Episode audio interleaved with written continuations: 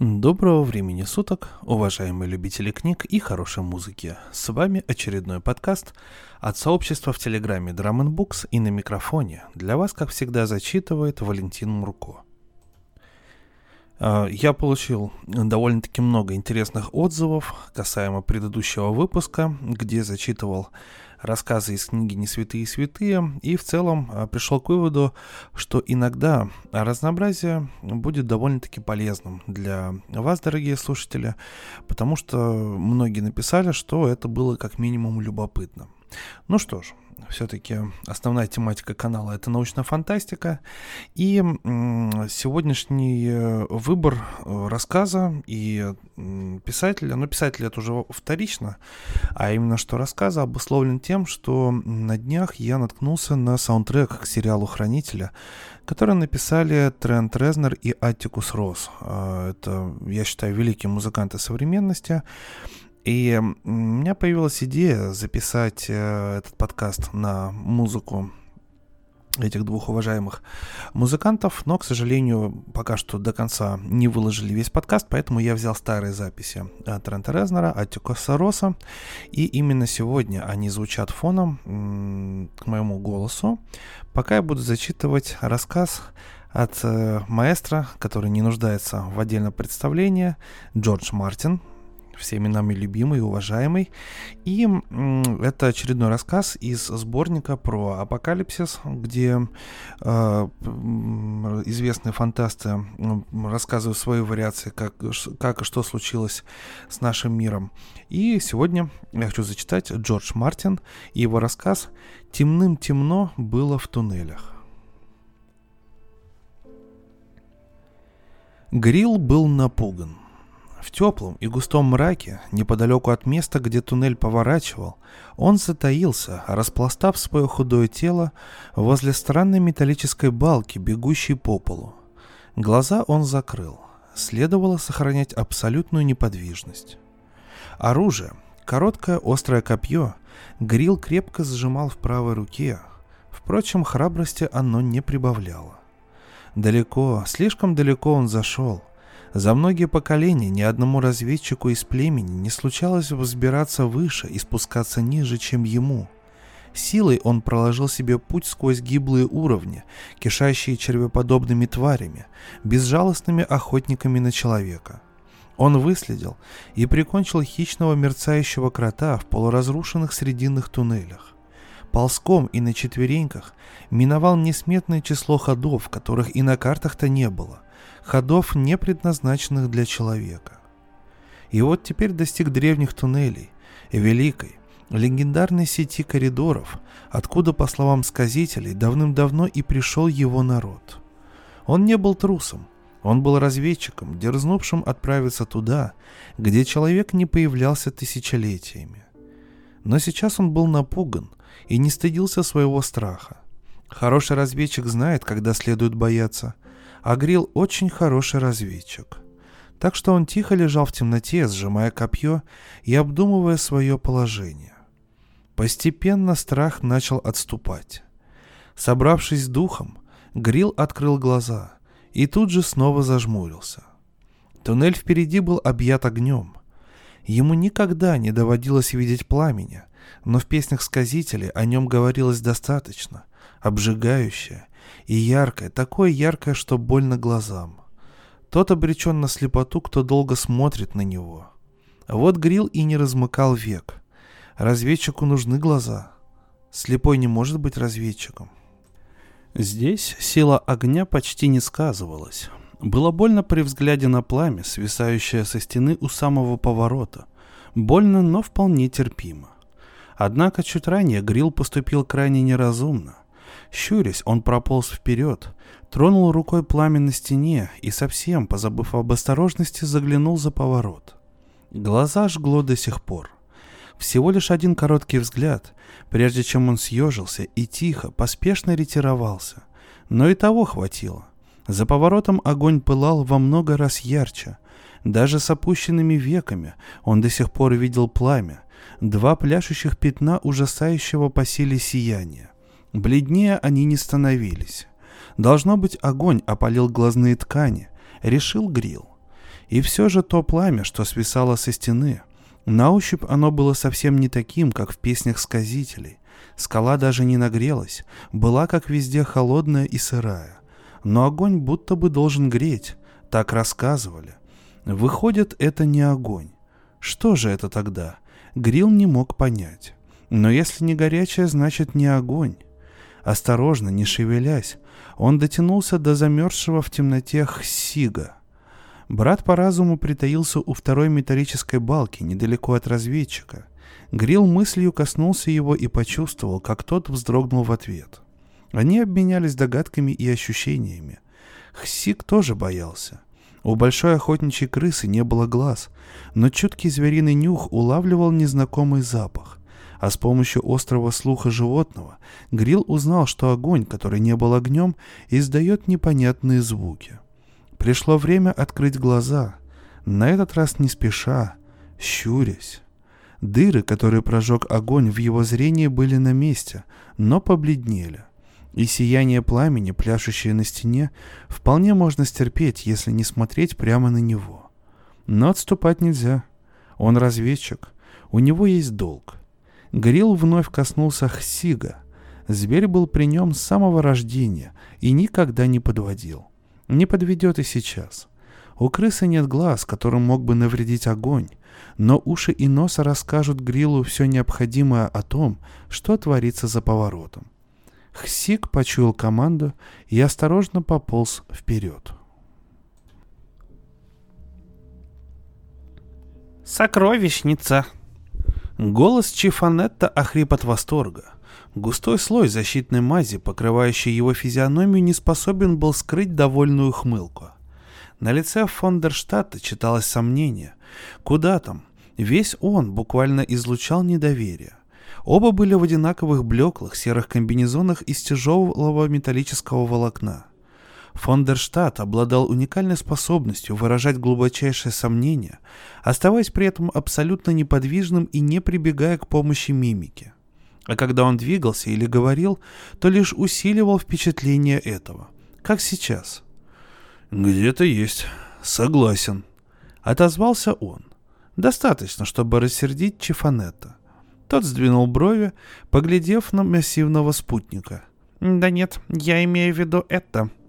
Мощный луч его фонаря разрезал гущу мрака, скользя вверх-вниз по заржавевшим стальным опорам, идущим от платформы до самого потолка. «Только взгляните в...» Фондерштадт взглянул с сомнением. «Вижу. Ну и где ваши сокровища?» Луч продолжал ощупывать металлические колонны. «Это и есть сокровище», — ответил Чифанетта. «Это место важнейшая историческая находка. Оно достойно изучения, я говорил». «И что же такого важного в стальных балках?»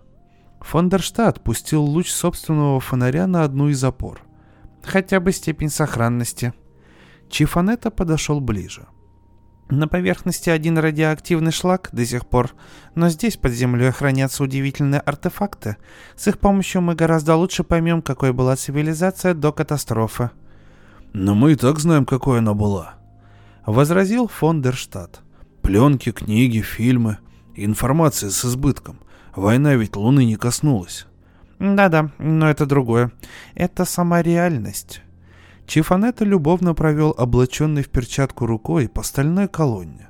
«Посмотрите-ка». Фондерштадт приблизился. На опоре было что-то выцарапано.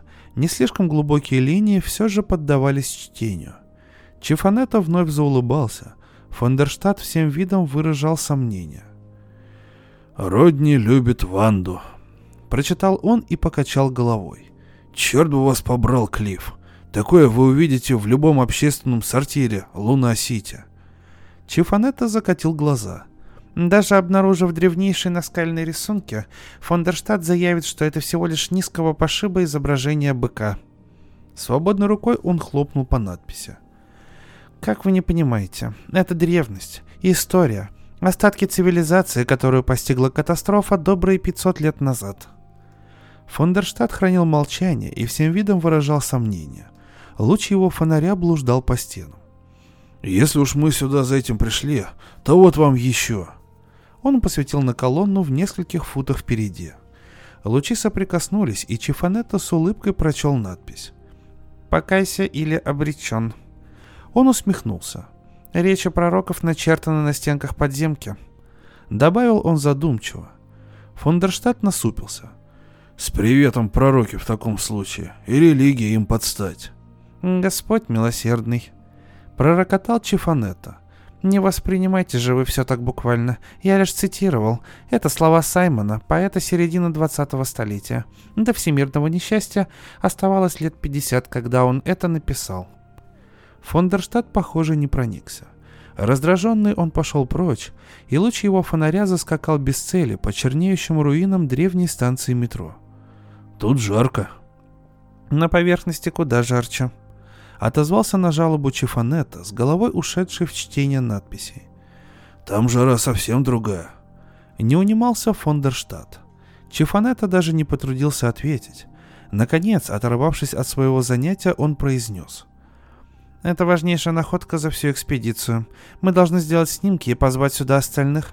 На поверхности мы только теряли время». «А здесь нет?» Буркнул спутник с глубочайшим сомнением. Чифанетта уверенно кивнул. А я о чем толкую? На поверхности только оплавленная порода, радиоактивный ад, даже спустя пять веков. Если что и выжило, то лишь под землей. Здесь и нужно искать, необходимо исследовать всю систему туннелей. Он выразительно махнул рукой. «Да уж, вы с Найджелом только об этом и тринделя», — проворчал Фондерштадт. «От самого Луна-Сити сцепились». «Доктор Найджел — идиот», весьма деликатно произнес Чифанета. «Вряд ли. Я солдат, не ученый. Но его аргументы убедительны, в них есть здравый смысл. Колонны и развалины — это замечательно. Однако не затем сюда летел Найджел. Да и цель экспедиции на Землю совсем другая». «Знаю, знаю. Найджел ищет следы жизни, и флайера он посылает с каждым днем все дальше и дальше. А каков результат? Несколько видов насекомых до пара-тройка мутировавших птиц. Фондерштадт пожал плечами. Спустившись сюда, он бы мигом нашел, что ищет. Продолжал ученый. Ему и невдомек, насколько глубоко под землю уходили корни городов до войны, километры туннелей, уровень за уровнем. Вот где следует искать людей, если только они успели укрыться. «Почем вам знать?»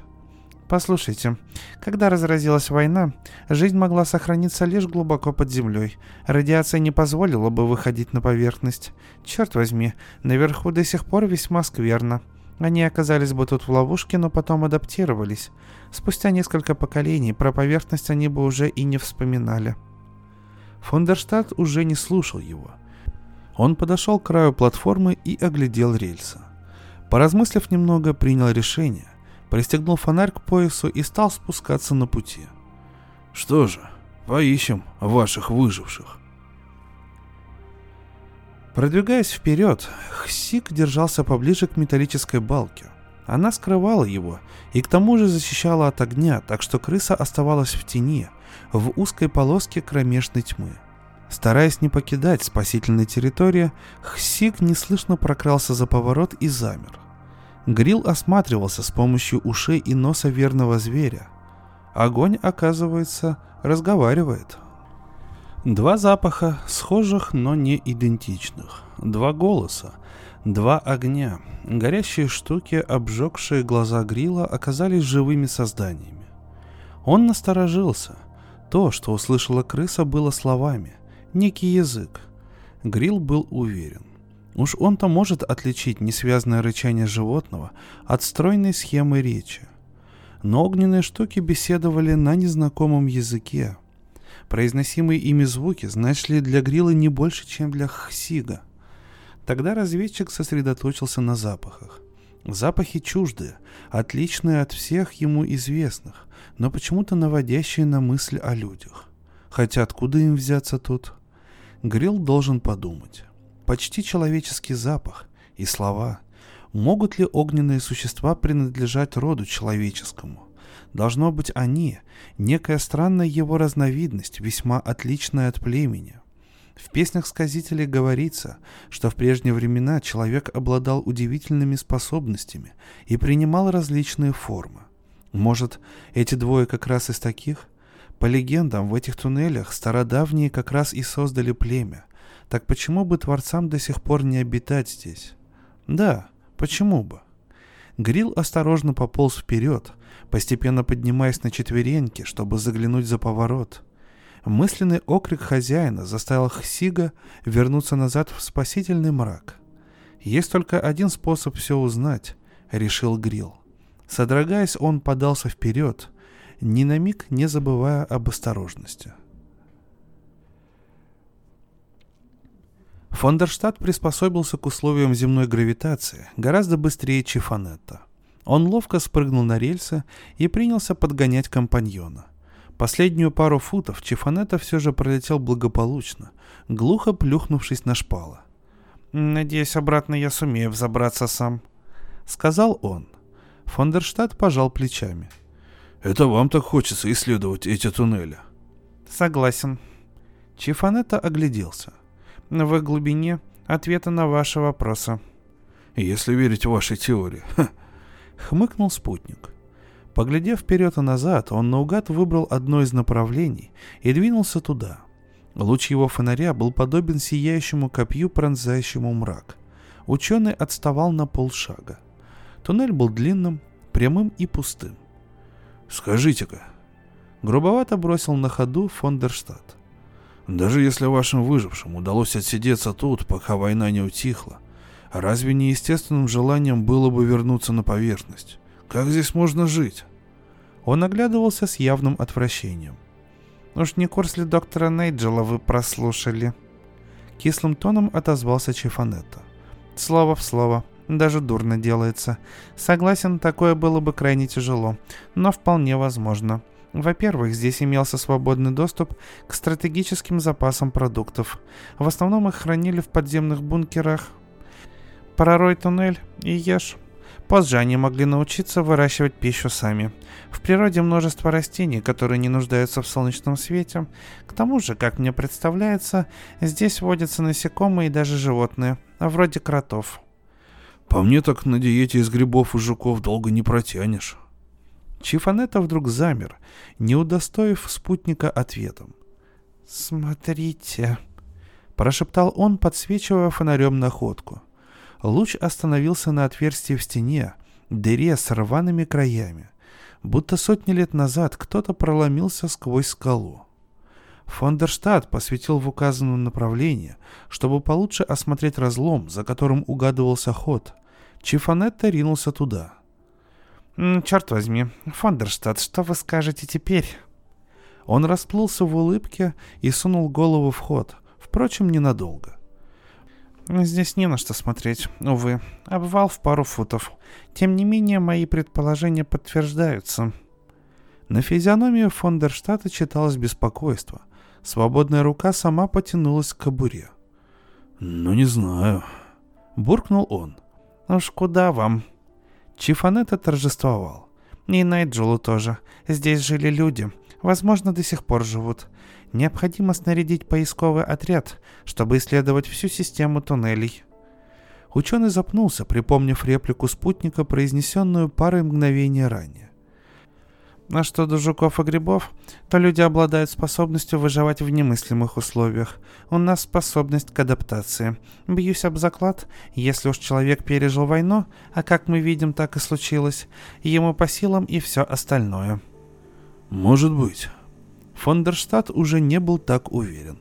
«Только не пойму, чего вы так рветесь найти этих выживших? То есть экспедиции, все такое, это важно, не спорю. Мы возобновили космические полеты, появилась отличная возможность испытать новое оборудование. Да и вашему брату-ученому тут есть что насобирать для музейных коллекций. Но люди, человечество, что Земля оставила нам в наследство, кроме великого голода?» Чифанета мягко улыбнулся – Именно это несчастье и побудило нас отправиться на поиски людей. Помолчав, добавил. Ну что ж, мы увидели достаточно, чтобы даже Нейджел соблазнился. Пора возвращаться. На обратном пути он продолжил свою мысль. Видите ли, Великий Голод стал неизбежным следствием войны на Земле. Когда прекратились поставки продовольствия, мы лишились физической возможности прокормить всю лунную колонию. 90% населения поразил жесточайший голод. Самодостаточной Луна могла оставаться лишь с крайне малым числом поселенцев. Вот что произошло. Популяция откорректировала сама себя. Мы научились перерабатывать воздух и воду для вторичного использования, выращивать гидропонные культуры. Пусть ценой неимоверных усилий, но мы выжили и приступили к восстановлению. Однако потери велики. Слишком много людей погибло. Генофонд колонии угрожающе скуден и не отличается необходимым разнообразием. Его, по сути, никогда и не было. И это большая проблема. Иными словами, популяция постепенно вырождается с тех пор, как мы лишились возможности снабжать всем необходимым достаточное количество людей. Инбридинг в нашем случае исключен. Сейчас демографические показатели пошли вверх, но слишком медленно. Мы столкнулись с генетическим застоем. Фондерштадт. Сами посудите. Нам понадобилось пять столетий, чтобы вновь выйти в космос, и мы до сих пор не восстановили и половины тех знаний и навыков, которыми обладало человечество до катастрофы. Фондерштадт нахмурился. «Застой — это слишком сильно сказано. Считаю, мы отлично держимся». Чифанета отмахнулся лучом фонарика. «Отлично держимся, не сказал бы. Мы не развиваемся, стоим на месте. Парочка мелких изменений, жалкие потуги, а новаторских идей кот наплакал. Тогда как точки зрения под неожиданным углом нам жизненно необходимы, как и свежий генетический материал. Мы нуждаемся в контакте с другой культурой. Выжившие могли бы нам помочь. После всего, что они пережили, они должны были претерпеть ряд изменений и стали бы доказательством того, что человечество все еще способно существовать на Земле. А это самое важное, если мы собираемся создать здесь колонию. Последний довод был скорее случайно, озвученный запоздалой мыслью, но именно он снискал одобрительный кивок Фондерштата. Завидев станцию, Чифанета поспешил к платформе. Скорее на базу. Не могу дождаться, когда увижу, как вытянется физиономия у Найджела, едва он услышит, что мы тут нашли. Это были люди. Грилл почти не сомневался.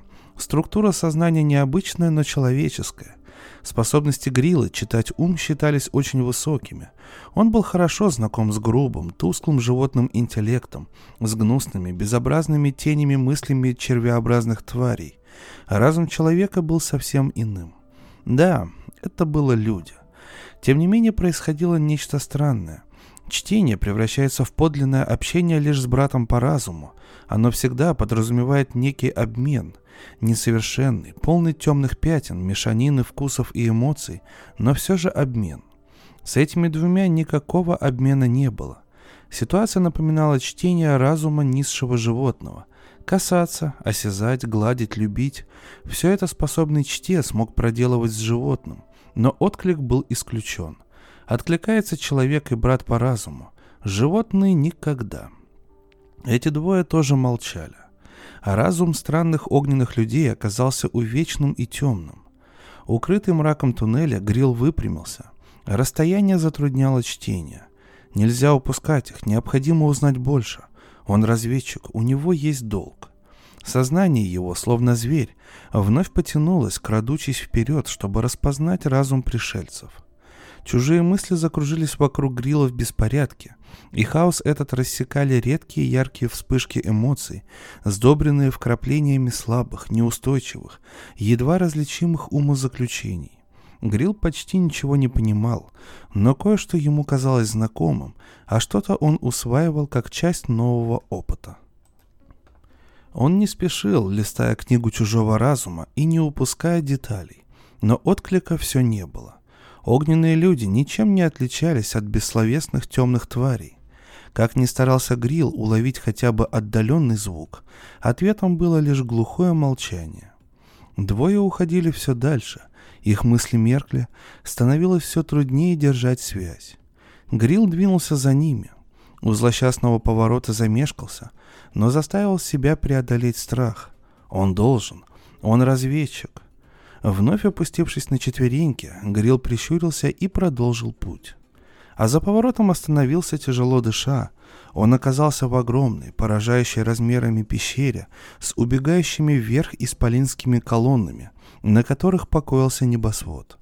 И отовсюду лился свет. Необъяснимый, пляшущий, огненный свет. Легендарная цитадель, пещера стародавних, ошибки быть не может. Никогда Грил не видел столь огромных пространств. Единственный из племени, зашедший дальше, вскарабкавшийся выше остальных. Пришельцы исчезли из виду, но их огни освещали противоположную оконечность великого туннеля. Свет яркий, но не опасный. Двое скрылись за очередным поворотом. Грил вдруг понял, что следил лишь за слабым отблеском их огня, поэтому и оставался в безопасности. Он двинулся прямиком в пещеру. Разведчик в нем изнывал от желания вскарабкаться по боковой стене и исследовать помещение, где росли эти величественные колонны. Но нет, огненные люди важнее, а сюда он всегда сможет вернуться. А ногу потерся Хсиг. Грил одобряюще погладил рукой пушистый мех зверя. Брат по разуму чуял, что мысли его в смятении. Два человека, да, теперь Грил не сомневался. И многое ему открылось. Форма их сознания отличалась от присущей его народу, но это было человеческое сознание, ведь он его понимал. Один из них пылал желанием найти других. Они ищут племя. Вот что он узнал. Грил был разведчиком и чтецом и никогда не ошибался. Но как поступить дальше, этого он не мог решить. Ищут племя. Это хорошо. Впервые коснувшись его сознания, эта идея вызвала радостную дрожь. Два огненных человека походили на стародавних из легенд. Если они ищут племя, он укажет им путь, покроет себя славой и почестями, а его имя станут воспевать сказители. Но самое важное, он исполнит долг. Вот уже несколько поколений племя не знает покоя. Времена благоденствия завершились приходом червеподобных тварей, заставивших людей перебегать из туннеля в туннель. Даже сейчас, прямо у Грила под ногами, на гиблых уровнях, его народ ведет бои, и разведчик знал, что его сородичи обречены на поражение. Не сразу, но неизбежно. Червеподобные для племени в новинку, уже не животные, но совсем, совсем не люди. И туннели им не нужны. Они передвигаются в толще пород, так что нигде человек не может себя чувствовать в безопасности. Поэтому племя отступало. Чтецы чуяли врагов, и те гибли от копий, а могучие охотничьи крысы рвали червоподобных над части.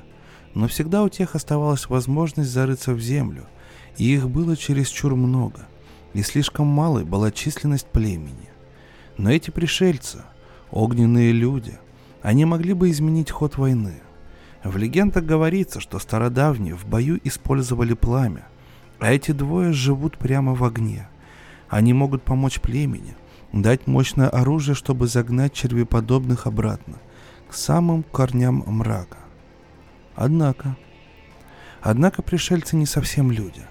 Темный, несовершенный их разум и слишком много неясных грилу мыслей, ход которых удавалось проследить лишь отрывками – он не мог постичь этих двоих, как мог постичь любого из племени во время обоюдного чтения. Да, он может отвести огненных к своему народу. Путь он знает. Назад и вниз. Там пролезть, тут повернуть. Через срединные туннели и гиблые уровни. Но что, если они враги? Если они ослепят племя своим огнем? Грила страшили силы, которыми огненные могут владеть. Без его помощи им ни за что не найти племени. В этом разведчик уверен. Ведь только одному ему удалось добраться до Великой пещеры. Огненным никогда не обнаружить тех путей, которыми поднимался Грил, не пройти извилистыми узкими туннелями, ведущими глубоко в недра земли. Если он ничего не предпримет, племя останется в безопасности. Но потом все равно победят червеподобные, пусть прежде сменится не одно поколение племя не выживет. Он должен решить, ни одному чтецу не преодолеть расстояние, что лежит в эту минуту между Грилом и его народом. Он должен принять решение в одиночку и как можно скорее, ибо с ужасом он обнаружил, что огненные люди идут в его сторону. Паутина их странных мыслей крепла, и свет сиял все ярче с каждым их шагом. Помешков, Грил осторожно попятился к туннелю, из которого вышел. «Постойте!» — сказал вдруг фон дер Штадт, как раз когда Чифанетта осилил четверть пути наверх. «Мы ведь не искали в других направлениях. Ученый неуклюже изогнулся, чтобы посмотреть на спутника, и, потерпев в этом неудачу, спрыгнул снова на рельсы. Он был явно раздосадован. «Мы должны вернуться в лагерь. Мы достаточно видели». «Да будет вам. Не вы ли стремились тут все излазить? Так уж давайте доведем дело до конца. Может, мы всего-то в паре футов от вашей величайшей находки». «Ну что ж, ладно», Проворчал ученый, снимая фонарь с пояса, куда он повесил его, пока штурмовал платформу. «Надеюсь, вы знаете, что искать. Не хотелось бы притащить сюда Найджела и позволить ему наткнуться на то, что мы пропустили». Фондерштадт согласно кивнул. Лучи фонарей слились в один, и парочка быстро зашагала к чернеющему входу в туннель. Они приближались. Страх и нерешительность путали Грилу мысли. Держась рукой за стену, он быстро, неслышно отступал. Нужно держаться подальше от их огня, пока он не решит, как следует поступить. После поворота туннель шел прямо. Грил спешил, но в скорости явно проигрывал огненным людям, и глаза его оказались открыты, когда внезапно из-за рокового изгиба появилось сияние. Глаза снова обожгло. От внезапной боли Грил взвыл и бросился на землю. Пламя заплясало под опущенными веками, с бешеной скоростью меняя цвета. Быстрее прийти в себя. Есть еще время. И копье в руке. Грил дотянулся до Хсига.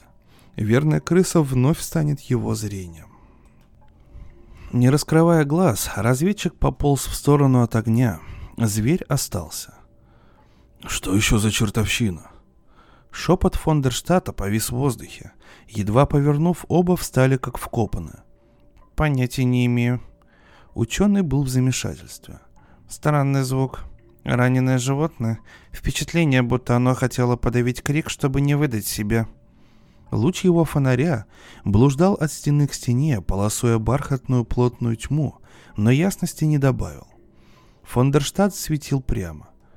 «Не нравится мне это», — заявил он с сомнением. Может, там что-то и есть, но кто сказал, что оно настроено благодушно? Переложив фонарь в левую руку, он вытащил из кобуры пистолет. Ну что ж, посмотрим. Чифанета нахмурился, но промолчал, и они вновь двинулись вперед. Настоящие великаны и приближаются очень быстро. С горечью и отчаянием Грил вынужден был признать, что они непременно поймают его — в таком случае решение принято. Возможно, решение верное. Они ведь люди, как и стародавние, и могут помочь в борьбе с червеподобными. Грядет заря новой эпохи. Страх канет в небытие. Род человеческий обретет былое величие, как в песнях сказителей, и вновь станет строить огромные прекрасные галереи и рыть величественные туннели. Да, они ищут его, но именно это Грилу и нужно, Таково его решение, и оно единственно верное. Человек должен встретить человека и выступить бок о бок против червеподобных чудовищ. Не открывая глаз, Грил остановился и заговорил. Фондерштадт и его спутник застыли на месте. На сей раз это не был сдавленный крик, но что-то вроде шипения, негромкого, но вполне отчетливого. Лучи фонарей заметались по широкой дуге, один вдруг остановился, другой еще порыскал хаотично и тоже замер. Вместе они образовали большое пятно света у дальней части стены. В самом центре пятна стояла... «Господи Иисусе, Клифф, скорее скажите, что это такое, пока я не пристрелил его». «Не надо, оно не движется». «Ну что это?» «Понятия не имею». Голос ученого дрогнул. Существо было маленьким, чуть выше четырех футов, щуплым и безобразным. Угадывалось смутное сходство с человеком, но пропорции тела, особенно конечностей, были искажены самым абсурдным образом. И кожа, болезненный, белесый, как у личинки, оттенок. Самой ужасной была огромная голова. Рот и нос едва угадывались. Все лицо, по сути, занимали два исполинских глаза, сейчас плотно прикрытые мертвенно-бледными складками век. Фондерштадт держался, но Чифанета бросила в мелкую дрожь при виде этого создания. Впрочем, он первым тихо произнес. «Взгляните. В его руке. Полагаю... Полагаю, это оружие». Воцарилась тишина, долгая, напряженная тишина. «Думаю, это человек», — заключил, наконец, ученый внезапно охрипшим голосом. Грил жестоко страдал от боли. Его поймали в огненные тиски, даже плотно закрытые. Глаза жгло немилосердно. И он знал, что случится непоправимо, если он их откроет. Огненная ловушка. Кожа странно чесалась и горела. Горела все сильнее и сильнее. Но Грил не смел пошевелиться. Он разведчик, у него есть долг. Он ждал, пока его сознание соединится с темным рассудком двух великанов. Там он прочел ужас, но ужас сдерживаемый. Он увидел себя их глазами, размытый, неясный, искаженный облик, ощутил благоговейный страх с примесью отвращения в одном и омерзение, переполнявшее другого. Он разозлился, но заставил себя сдержать гнев. Он должен дотянуться до них, отвести к племени. Разум огненных людей увечен и скуден, они не имеют власти над чувствами, но если заручиться их пониманием, они помогут, да. Потому Грил не двигался и ждал. Кожа горела, но он ждал. «Вот это... это человек?» Чифанетта кивнул. «Должно быть. Оно пользуется оружием и говорит». Ученый был явно обескуражен. «Но, Господь всемогущий, я никогда и предположить не мог ничего подобного. Туннели мрак, долгие века, только тьма вокруг. Ни за что бы не подумал, что эволюция совершит такой скачок в столь малые для нее сроки. «Человек?» Фондерштадт по обыкновению сомневался. «Вы спятили. Человек не может превратиться в такое». Но Чифанетта едва ли его слышал. «Мне ведь следовало догадаться». Бормотал он. Учесть условия фактора. Радиация, ну конечно, она ускорила мутацию. Возможно, сократилась протяженность жизни. Фондерштадт, вы были правы. Одними жуками и грибами сыт не будешь. Но это только таких, как мы с вами, касается. Выжившие приспособились. К темноте, к туннелям. Это... Чифанета осекся. Его глаза. Ученый щелкнул выключателем, и его фонарь погас. Расстояние до стены сразу будто сократилось. Должно быть, они очень чувствительны. Мы причиняем ему страшную боль. Прошу вас, не светите на него. Фондерштадт одарил спутника долгим, недоверчивым взглядом. Тут и без того достаточно темно. Но просьбу все же выполнил. Исторический момент. Прошептал Чифанета. Момент, которого мы... Закончить ему не удалось. Фондерштадт напрягся. Едва он перевел свет фонаря в сторону от существа, как уловил какое-то движение во тьме. Лихорадочно он бросился светить вокруг, пытаясь отыскать во мраке неизвестную тварь, пригвоздить лучом к убегающим вдаль рельсам. Уже давно следовало воспользоваться пистолетом, но Фондерштадт все мешкал, ведь человекоподобный уродец не двигался, да и повадок его солдат не знал. А вот другая тварь на месте не стояла передвигаясь прыжками и попискивала. Видали таких и не раз. Тут Фондерштадт не колебался. Громоподобный раскат, вспышка, еще раскат. «Попалась, чертова крыса!» Грил закричал. Жгучая боль вдруг отступила, но ненадолго. Внезапно ее волна окатила с головы до ног. И еще одна, и еще, и еще. Муки перекатывались по нему каскадами, сокрушая хлипкий фундамент мыслей огненных людей, их страх, его злость. Хсик мертв, его брат по разуму мертв, убит огненным человеком.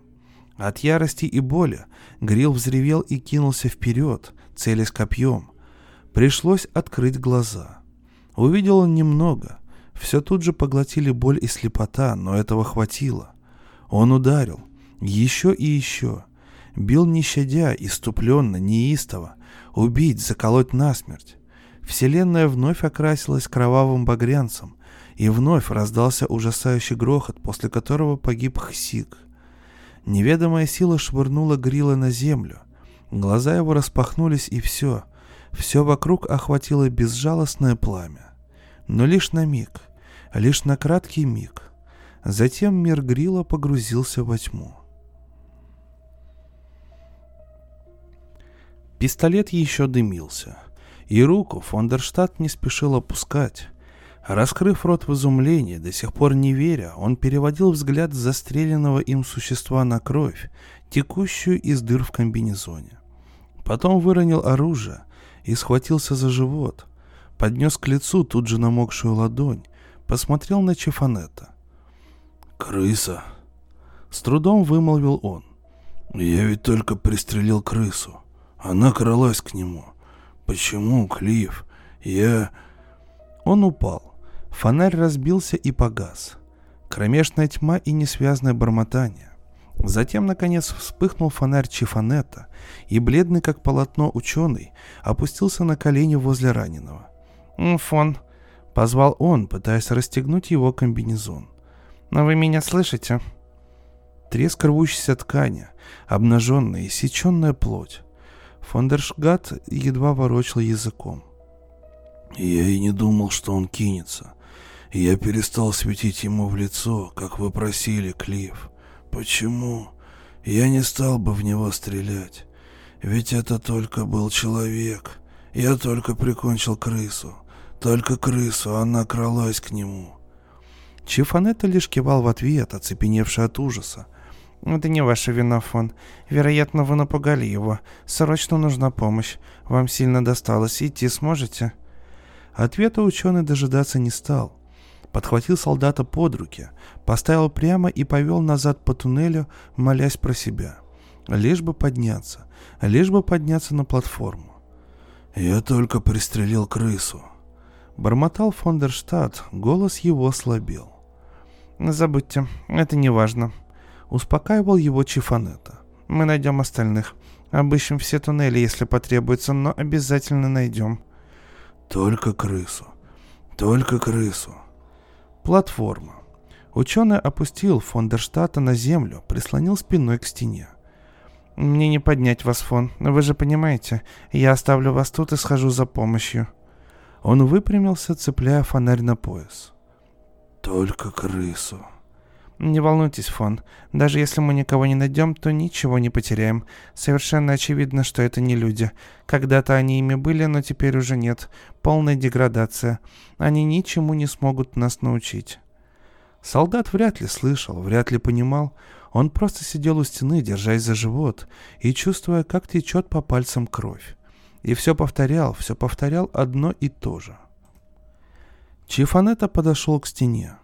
Несколько футов вверх, платформа, старый ржавый эскалатор, развалины входа на станцию, дневной свет. Надо спешить. Фондерштадт совсем плох. Он ухватился за выступ, подтянулся, насколько хватило сил, и свободной рукой принялся шарить в поисках лестницы. Наконец, нащупал нижнюю ступеньку и полез вверх. До платформы оставалось всего ничего, когда слабые, привыкшие к лунной гравитации мышцы подвели его. Одна рука повисла в воздухе, другая не выдержала тяжести тела. Чифанета упал прямо на фонарь. Так темно еще не было ни разу в жизни. Мрак, плотный, почти осязаемый. Человек едва удержался, чтобы не закричать. Но когда попытался подняться, крик сам вырвался у него из груди. Не только фонарь разбился при падении. Многократное эхо разнеслось по долгому темному туннелю. Затихало оно невероятно долго. Когда воцарилась тишина, Чифанетта крикнул снова. Потом опять. Остановился лишь когда в конец охрип. «Фон!» — позвал ученый. «Фон, вы меня слышите?» Ответа не последовало. Чифанетта позвал еще раз — Говорить, говорить, чтобы не сойти с ума.